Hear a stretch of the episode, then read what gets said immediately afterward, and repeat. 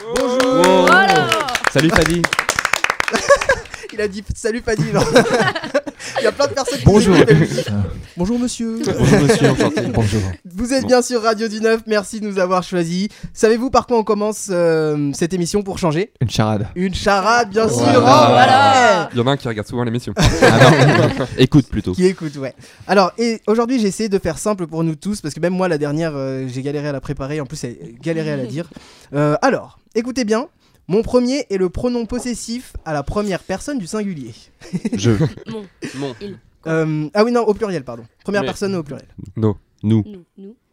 Bah non, mais- c'est- bah, on va voir là. Mon second est la traduction de jour en espagnol. Ouh. Nous sommes mon tout. Média. Oui Allez Bravo. Mathieu En fait, oui, en fait, j'ai mal dit le premier. C'était Oui. mais euh, M-E-S, mais c'est quoi pronom, pronom personnel?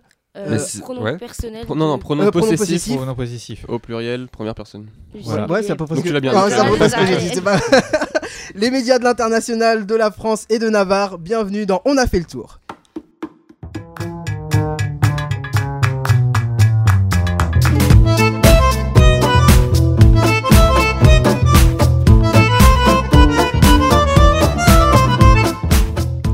Faire ce tour avec moi aujourd'hui, Adrien, Evan, Rémi et Mathieu, bonjour à vous. Salut. Bonjour. Et elle fait sa première aujourd'hui parmi nous. Bonjour Béatrice Bonsoir Paris. Bonsoir la France Elle est au taquet. Ah, la on semaine dernière, la- dans l'émission précédente, on a eu Raja qui était au taquet. Là, on a Béatrice. Faut qu'on continue à ça, prendre des leçons. Bref. Alors, euh, pour expliquer la charade vite fait, parce que d'habitude je dis je vais vous l'expliquer et je l'explique jamais. Donc, comme on l'a dit juste avant, euh, le pronom personnel au pluriel c'était mais, M-E-S, et euh, jour en espagnol c'était dia, Dia. donc média. Euh, je vous ai dit tout à l'heure qu'on allait faire le tour de l'international de la France et de Navarre, mais savez-vous d'où vient le terme Navarre? Oui. Pas du tout. Pas du Moi, tout, je pense que oui. Mais euh, Qui pense que oui? Adrien. bah, dans Henri IV, non? Euh, non, pas Henri IV. Pas Henri IV. C'était au XVIe siècle. Ah. Donc c'était dans le temps des rois, tout ça.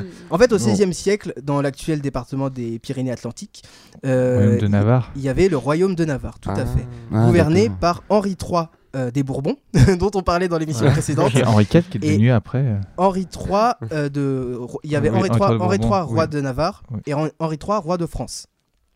Et, euh, et à la fin du XVIe siècle, Henri III, le roi de France, est décédé sans héritier, alors qu'il il pratiquait beaucoup l'acte physique et sportif euh, nocturne, mais euh, il n'avait pas d'héritier. Donc c'est Henri III de Navarre euh, qui est devenu roi de France en tant que Henri IV et euh, De France et, Et de voilà. Navarre. Oui, du coup. oui. d'où de France Voilà. et de Navarre pour, euh, pour rappeler les deux régions, bien ce que j'avais enfin, la France et au Navarre. départ. Bah Henri oui, oui, oui, bah oui, mais il faut quand même Ah. tout expliquer. Voilà. Comme tout- C'était parce que si presque. tu dis Henri IV d'un coup, ils vont te là, mais c'est qui Henri IV Voilà. Non, non, faut- on Comme réexplique ça, t'as tout. euh, tout euh, re- recontextualisé. C'est Puis ça. aussi, dans le souci euh, aussi, c'est que Henri, Henri de Navarre était protestant. Après, moi, tu sais, je lui ai pas Voilà. parlé, on n'a pas, pris- on n'a pas mangé Voilà. un grec ensemble. Je peux Non, pas voilà. te dire. euh, Donc j'ai dit qu'après, dans le contexte, après, voilà, il y avait un souci au niveau des religions parce que lui était protestant.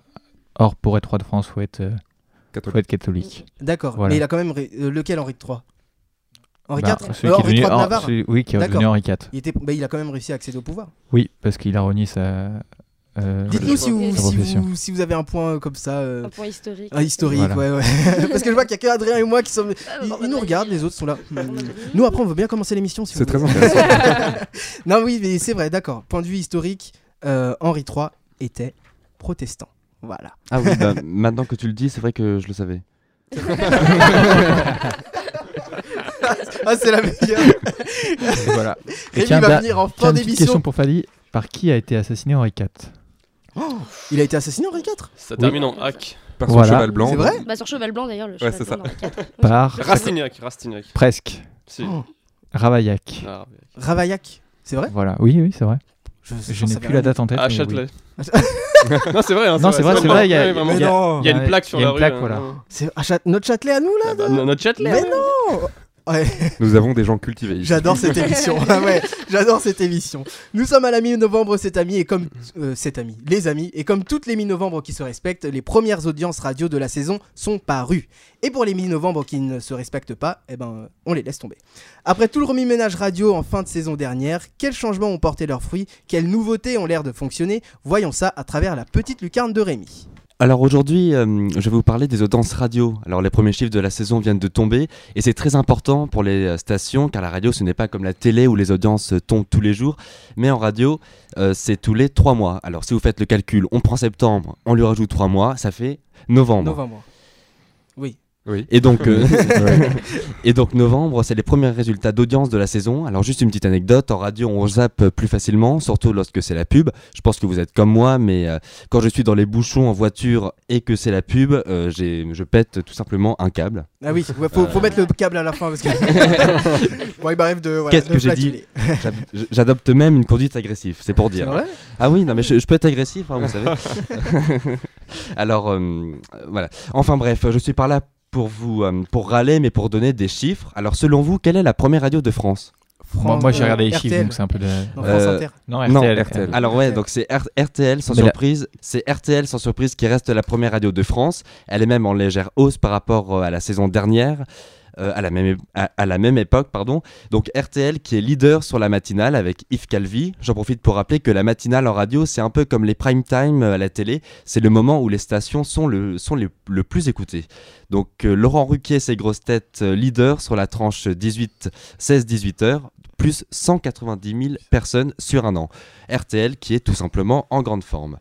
France Inter euh, conserve sa place de challenger avec euh, tout de même une petite légère baisse, mais la radio peut être rassurée car le départ de Patrick Cohen sur Europe 1 Mm. n'a pas eu d'effet dramatique sur l'audience, mais France Inter qui perd quand même 205 000 auditeurs. Justement, je parlais d'Europe 1, alors là Europe 1 c'est la douche froide, c'est la dégringolade pour ce premier sondage qui prend bien sûr en compte sa nouvelle grille euh, des programmes. Talonné par RMC et France Bleu, France Bleu euh, qui est d'ailleurs en grande forme en ce moment. Donc la matinale d'Europe 1 perd 180 000 personnes sur un an, c'est beaucoup. Ouais. Et la nouvelle émission de Daphné Burki, Bonjour la France, euh, réunit seulement 408 000 auditeurs. Enfin, pour résumer, Europe 1 reste à son plus bas niveau historique. Alors voilà pour les radios généralistes. Inté- Intéressons-nous maintenant aux radios, hum, aux stations musicales. C'est plutôt stable. Énergie arrive en troisième position. La station qui a dû faire face au départ de Koé enregistre sa, pu- sa plus faible audience de rentrée depuis 2011, suivie de Skyrock. Seul Fun Radio fait une chute libre avec quasiment un point de perdu par rapport à l'année dernière. Faut dire que Médiamétrie avait exclu la radio de sa mesure pendant plusieurs mois pour fraude. Voilà, donc pour l'essentiel des audiences radio, bientôt Radio du Neuf, j'en suis certain, figurera sur le podium. Oh Oui, sûrement. Bien sûr. Adrien, t'avais un truc à dire?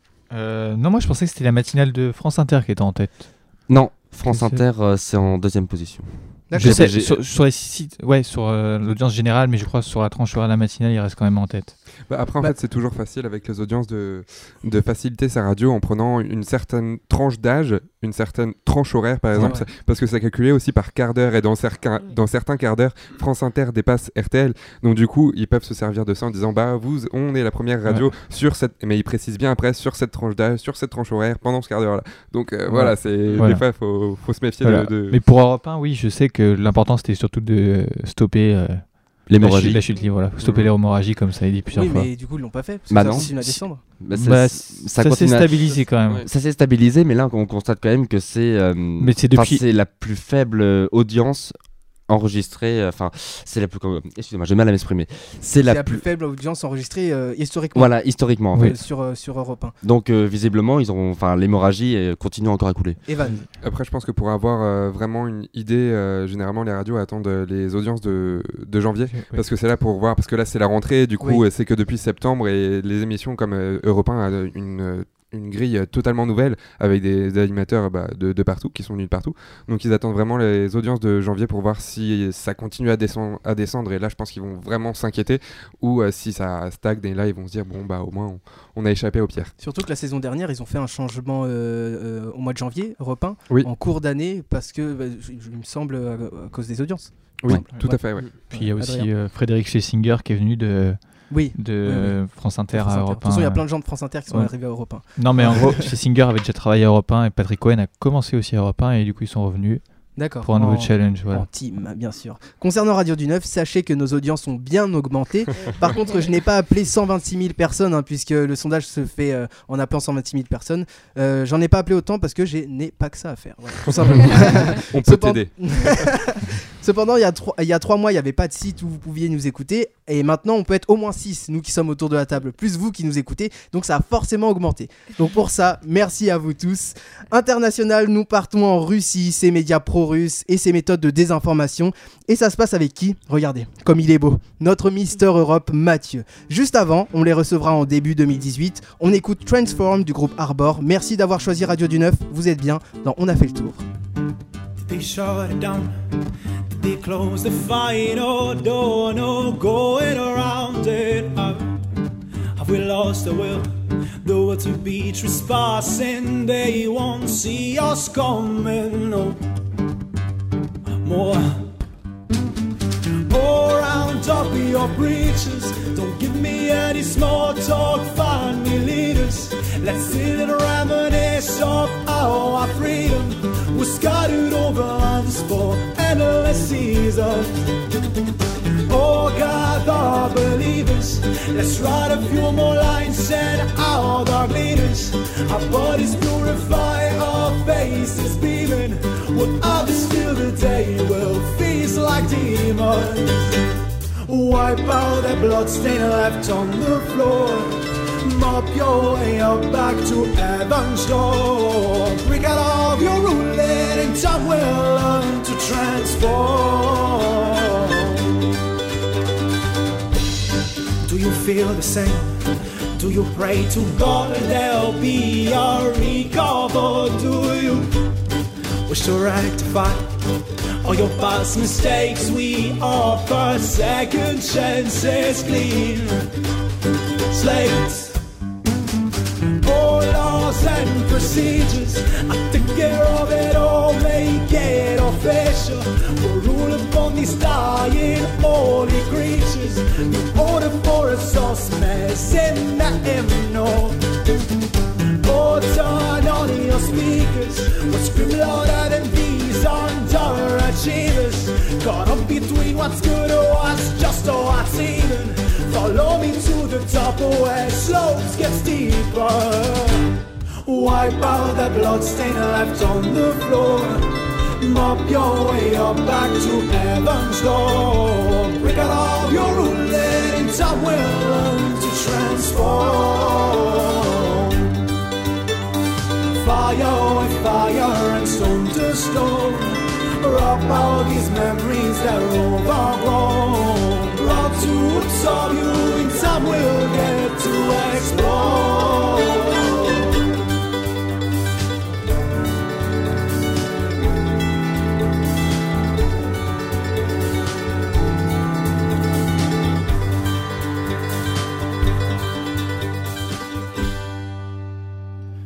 retour dans On a fait le tour avec Adrien, Evan, Béatrice, Rémi et Mathieu. On vient d'écouter Transform du groupe Arbor tiré de leur EP qui s'intitule Lifeline. Arbor, H-A-R-B-O-R, groupe que vous pouvez retrouver sur YouTube. On les recevra d'ailleurs en 2018 pour ceux qui seront présents et pour vous aussi si jamais vous êtes dans le coin, euh, que vous souhaitez nous écouter, il n'y a pas de souci.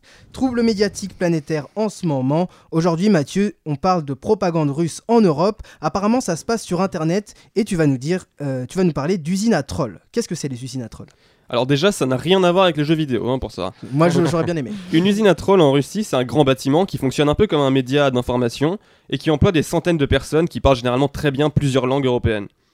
Et ces personnes sont, tout- sont tout simplement employées par l'État pour passer leur temps à faire les trolls sur les réseaux sociaux occidentaux. Alors un troll sur les réseaux sociaux, c'est quelqu'un qui participe à un débat de manière virulente dans le but de tuer la discussion, de décrédibiliser un camp et en gros d'empêcher le débat. Mm. Donc par exemple, ce qui marche très bien, hein, c'est par exemple traiter quelqu'un de fasciste, de nazi, c'est très efficace, ou alors au contraire de marxiste, d'islamo-gauchiste ou d'islamo-collabo, en fonction de ce qu'on veut dire. Euh, on peut aussi chercher à décrédibiliser quelqu'un en lançant des rumeurs sur sa vie personnelle. Donc pour rappel, par exemple, petit exemple, hein, la rumeur il y a quelques années comme quoi le président Obama serait musulman et ne serait pas citoyen américain. Une rumeur qui avait été à l'époque largement colportée par un certain monsieur. Monsieur qui? Monsieur qui? Monsieur Donald Trump. Eh oui. On ne change pas une équipe qui gagne. Du coup, ces trolls, ils sont payés pour passer leur temps à dire n'importe quoi sur tous les sujets, tout le temps? Alors, il faut rester prudent. On va tout de même pas lancer des fausses rumeurs sur Radio du Neuf. Attention. Avec notre, notre audience qui explose, il faut faire attention à ce qu'on dit. L'existence de ces usines à trolls euh, a été prouvée, notamment par des témoignages de gens qui y ont travaillé. Euh, en gros, si vous voulez, c'est d'anciens trolls rep- repentis. Oh. On sait par exemple que la plus grande usine à trolls se trouve à Saint-Pétersbourg. Euh, maintenant, on ne sait pas très bien quel est leur agenda. A priori, ces structures fonctionneraient comme des médias avec une rédaction en chef qui dicterait quels seraient les sujets prioritaires, les personnalités à attaquer et dans quelle langue, bien sûr, pour toucher quel pays. Ah, Obligé. Mais du coup, ces trolls, euh, et là c'est un peu plus sérieux, ils ont des conséquences réelles sur, le, sur les pays. Alors, cette armée de trolls pourrait faire rigoler, on croirait que Poutine joue à World of Warcraft. Mais pourtant, ces trolls font en fait partie d'une stratégie du Kremlin visant à, visant à influencer l'opinion occidentale et européenne en particulier. Par exemple, la multiplication des sites d'information pro-russes comme Sputnik ou RT, qui existent dans de nombreuses langues. Ça pourrait faire l'objet d'une prochaine chronique si vous voulez. Hmm. Les spécialistes de l'opinion estiment que cette propagande russe a largement influencé certains événements récents. Le Brexit par exemple, l'élection de Trump, ou encore la crise catalane. C'est difficile de dire à quel point. On ne peut pas quantifier électorellement les effets de cette propagande. C'est impossible par exemple de dire que Trump a gagné tant de pourcentage à l'élection grâce aux trolls. Mais pour finir, savez ce que j'ai envie de faire J'ai envie de plaider coupable. Parce qu'il y a quelques années, j'adorais moi-même faire le troll sur les réseaux sociaux. Mais si ça peut vous rassurer, j'étais pas payé par Poutine. heureusement, heureusement, sinon t'aurais pas été parmi nous. Ah mais j'adorerais La ré- la- bien vérifié, donc parce que pour moi, par exemple, le point, euh, point de propagande ici, donc. euh, Ah mais il y en a des deux côtés, on est bien d'accord, mais c'est... euh, Bien sûr, bien sûr. Mathieu n'est pas fou, il ne parle pas tout seul.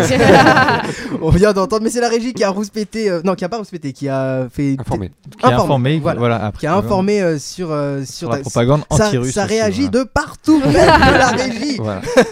N'hésitez pas à réagir hein, aussi sur le Facebook Radio Alors- 19. Mais Adrien, On peut réagir Ouais, moi j'ai vu qu'ils ont trouvé aussi une.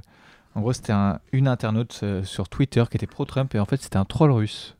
ah ouais? Ils ont vu ça, oui, cette semaine. Mais en fait, c'est hyper fourbe en fait ça, parce qu'ils sont dissémi- disséminés partout, les, les trolls russes, hein, on précise que ce sont les trolls russes et pas tous les Russes, mais les trolls russes, en gros, ils sont disséminés partout et ils essaient de, de jouer au démineur. Bah, ce, ce serait une stratégie. Donc pour l'instant, tout n'est, enfin, tout n'est pas prouvé, etc. Oui. Il y a des recherches là-dessus. Après, les trolls ne sont bien sûr pas forcément russes, euh, ça, oui. Oui, évidemment. d'accord, ok. Mais, euh, mais oui, c'est une nouvelle arme de, de, de- de guerre quelque part, enfin, de- de- d'influencer l'opinion de certains pays, qui pourrait aussi exister par d'autres pays que la Russie, hein, qui Ouais. pourrait peut-être euh, demain ou aujourd'hui déjà euh, exister dans d'autres pays. Evan. Oui, c'est vrai que c'est une guerre d'internet et on voit euh, bah, beaucoup, oui, c'est pas qu'en Russie, on voit des.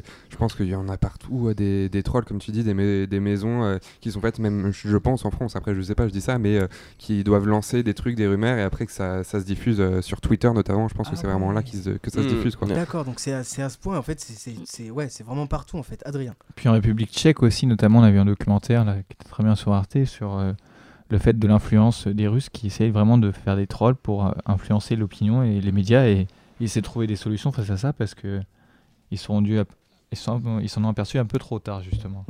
Comme ça, de toute façon, un peu de tout le monde retard. s'en a per- Surtout au niveau des trolls, c'est on s'en rend compte euh, trop tard, c'est ce que je voulais dire. Béatrice. Et moi, je me pose une question, c'est à quoi ça sert? Parce qu'on dit qu'on veut ça, ça veut une- on a envie d'influencer.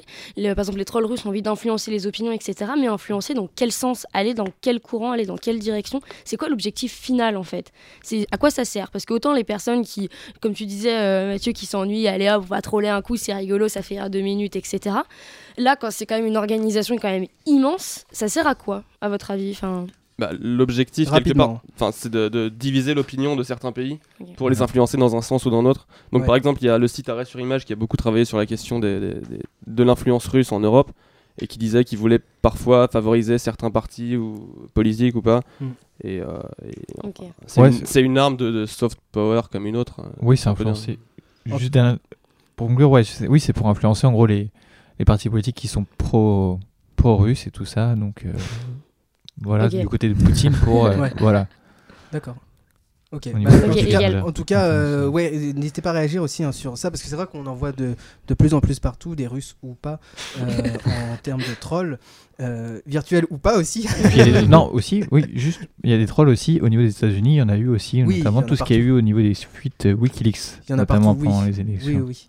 En tout cas, voilà, n'hésitez pas à réagir là-dessus. Je voulais, j'avais plus, je sais plus ce que je voulais dire. Fadi en, perdu. en automne ou en, en- oulala. Automne ou hiver, le froid est présent partout, vous l'avez certainement remarqué. Qui dit froid dit flemme de sortir et donc serré en masse dans son canapé, son lit ou son canapé-lit pour euh, ceux qui sont étudiants. Evan, sérifage futuriste, que nous proposes-tu pour cette fin d'année pour la passer au chaud? D'ailleurs, j'ai vérifié, sérifage, euh, Evan, c'est un terme qui n'existe pas, c'est bien une néologie. Ouais, je pense que tu as raison, j'ai cherché aussi et moi non plus j'ai pas trouvé. on invente des nouveaux mots ici. Ouais. Et c'est vrai que comme tu dis, bah maintenant l'hiver arrive et du coup bah on change pas les bonnes habitudes, hein, on se met des bonnes séries et puis en plus en ce moment entre la sortie de The Punisher, Godless et Alias Grace, tout ça sur Netflix.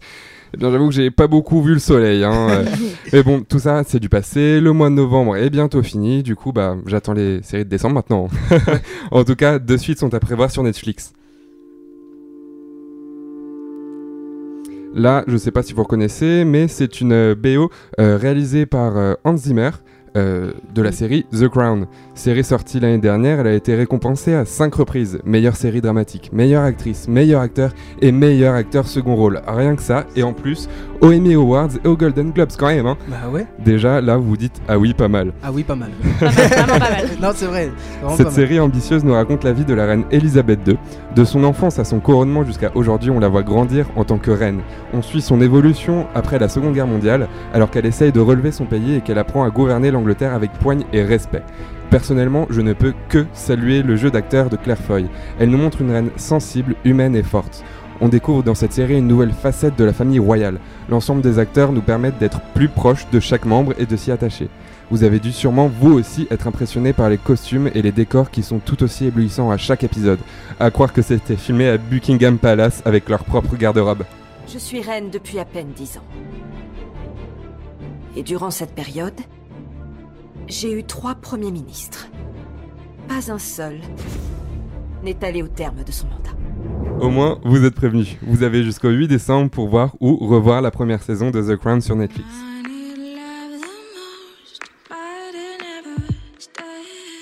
Toujours sur Netflix, on passe de la royauté anglaise à la vie compliquée des femmes espagnoles dans les années 20. Série sortie en avril dernier, Las Chicas del Cable, ou Les Demoiselles du Câble pour les non-bilingues. cette, première série espagnole sur Netflix nous permet de connaître le dur quotidien de quatre femmes standardistes. Leur quête d'indépendance va les réunir et elles pourront alors se soutenir dans toutes leurs histoires. Sur une base de telenovelas, la romance y a grandement sa place. On aime ou on n'aime pas, en tout cas l'histoire est assez bien menée pour que ces amours aient un sens. En fait, je pense que c'est là leur point fort. La série a réussi à garder un esprit détendu avec un sujet aussi lourd que l'indépendance des femmes, si l'on peut dire comme ça. On y apprend la dure réalité d'être une femme à cette époque, mais on y redécouvre surtout la mode et la technologie. Si vous êtes fan des années 20 comme moi, entre les costumes d'époque et la bande originale qui vous fait danser le Charleston, vous allez forcément apprécier. En 1928, il y avait 2 milliards d'êtres humains sur Terre. Chacune avec ses propres rêves, ses propres espoirs et surtout ses propres soucis. La vie n'était facile pour personne. Mais elle l'était encore moins pour les femmes. La saison 2 sera votre cadeau de Noël, sortie prévue le 25 décembre. Un cadeau de Noël. Allez. Genre de- Oui. Mais c'est trop bien, c'est le meilleur cadeau de Noël du monde, ça. C'est le meilleur cadeau de Noël. Ne, ne t'inquiète pas parce que j'en ai d'autres en stock quand même. D'accord, je suis prêt. Mais euh, n'hésitez surtout pas à nous proposer vos séries sur notre page Facebook Radio du Neuf et j'en parlerai peut-être lors d'une prochaine émission. Oui, tout à fait. Surtout que euh, Evan, qui est sérifage, va, te, va tout bouffer les séries que vous allez lui dire. Ah oui, mettez des séries en masse, mettez des séries en masse. J'ai pas de vie à côté, vous inquiétez pas. mais ouais, de ouf. Putain, c'est c'est fou. Et N'empêche, euh, je sais pas si on peut réécouter la musique de The, Cro- de The Crown. Le, le- la première de, de la chronique, elle est folle. Mais oui, parce que c'est le réalisateur euh, Hans Zimmer et c'est celui qui a fait notamment euh, la BO de euh, Batman Beginnings et euh, aussi de euh, Inception. Inception. Voilà. Hans Zimmer, c'est un ouf. Et on y retrouve euh, sa patte.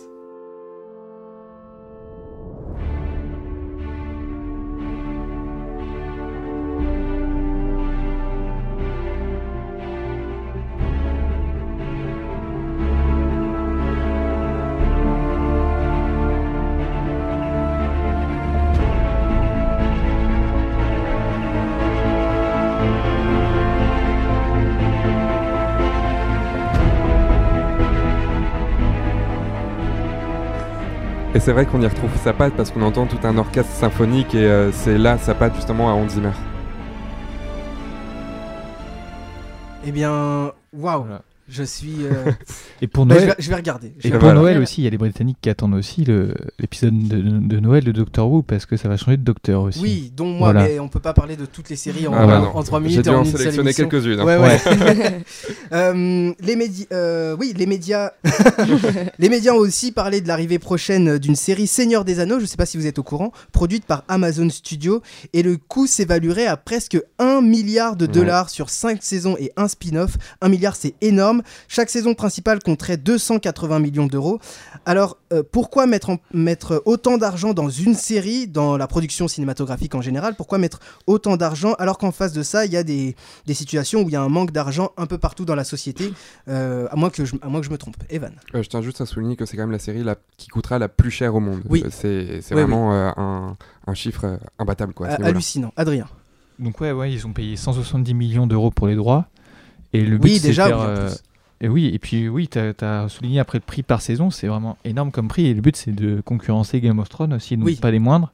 Mais et la question que je me pose n'est pas pourquoi ils l'ont fait, après ils Oui, l'ont oui. fait, mais pourquoi mettre autant d'argent, je pense aussi aux 220 millions de Neymar, pourquoi mettre autant d'argent dans un truc entre guillemets moins important que des situations de peine euh, sociétale? Parce que après, après tu as tout ce qui est investissement et avec les Mm. produits dérivés et tout cela, ça fait vraiment beaucoup d'argent à gagner. hein. Mais ils le réinvestissent? Oui, c'est ça en fait. Oui. C'est que euh, généralement, euh, quand c'est comme euh, le, le transfert de Neymar, c'est que ça rapporte de l'argent derrière. Faire ça, c'est parce que derrière, ils savent que derrière, ça va, ça va, ils vont créer des choses qui fait que ça, ça va, le prix va devenir vite remboursé. Et justement, après, ça, ça, ça compense. Mais c'est vrai que c'est quand même assez hallucinant de, de se dire un milliard pour juste un divertissement. Mais ça compense. Mais cet argent-là, ils le mettent, euh, ils, le- ils le réutilisent pour reproduire d'autres séries, certainement. Bah, pour eux, oui, grandes. justement. Oui, Oui, voilà. ils le Oui, rediffusent là où pas il- après. là Mais aussi, oui, il y a souci. les investisseurs qui prennent en partie quand même de l'argent aussi. D'accord. Puis je pense euh, Amazon, il me semble, est coté en bourse aussi, donc euh, Bah, Après, là, on Oui, rentre dans, aussi, dans voilà. l'économie. Enfin, moi, je, je m'y connais Voilà, pas en mais, économie, euh, mais. voilà, donc euh, ça impacte aussi sur la bourse. Voilà. D'accord. Même si euh, la série là vient d'être euh, critiquée par euh, l'ancien euh, l'acteur qui a joué Gimli, qui n'était pas content que Oui, fasse vu, oui, euh, oui, voilà. oui, c'est vrai. Bah, c'est vrai que moi, personnellement, euh, je suis pas trop pour non plus euh, qu'on fasse une série. Mais euh, Mais c'est vrai qu'en ce moment, c'est la mode en fait de, de faire des séries dérivées, des films. Par exemple, il y a aussi en début d'année euh, la série Star Trek Discovery oui, qui a été faite euh, basée sur, euh, sur la, série, le film Star Trek. Et euh, justement, en regardant les commentaires, ceux qui sont vraiment fans de la série Star Trek n'étaient pas du tout adhérents euh, à propos de cette série et ils ne sont pas fans du tout. Ils ont regardé quelques épisodes et n'aiment pas. Alors que ceux qui, qui habituellement n'ont jamais regardé des films euh, Star Trek, bah eux euh, apprécient plutôt l'univers mais euh, sans aimer pas forcément les films. on peut peut-être avoir la même, euh, la même répercussion alors. Tout à fait, sur oui. euh, Le Seigneur des Anneaux, c'est-à-dire que ceux qui n'ont pas vu les films euh, vont peut-être moins aimer, mais que ceux qui vont découvrir Seigneur des Anneaux à travers la série, s'ils réussissent à la concrétiser, mais avec un milliard, normalement tout concrétise, Ça devrait le faire. euh, ça devrait le faire. Adrien. Oui, du coup, oui, c'est- ça va pas être sur le Seigneur des Anneaux, ça va se passer avant. le Oui, c'est voilà. l'univers de Seigneur des Anneaux. Voilà, C'est vrai qu'ils vont pas Tolkien. refaire le Seigneur des Anneaux en, en série. Bah, ce serait possible, hein, mais euh, voilà. Non, C'est mais vrai enfin, Voilà. c'est surtout les Béatrice. sujets pareils, enfin les sujets qui sont le plus aimés, genre Harry Potter, genre par exemple le Seigneur des Anneaux, même Star Wars, mais ils réutilisent, ils C'est réutilisent, vrai, ils le c'est relavent, ils se disent allez on va mettre de nouveaux acteurs, de nouveaux scénarios, on va voir ce qui s'est passé avant, ce qui se passera après, ce qui s'est passé pendant à côté, pendant qu'il y avait la vraie histoire.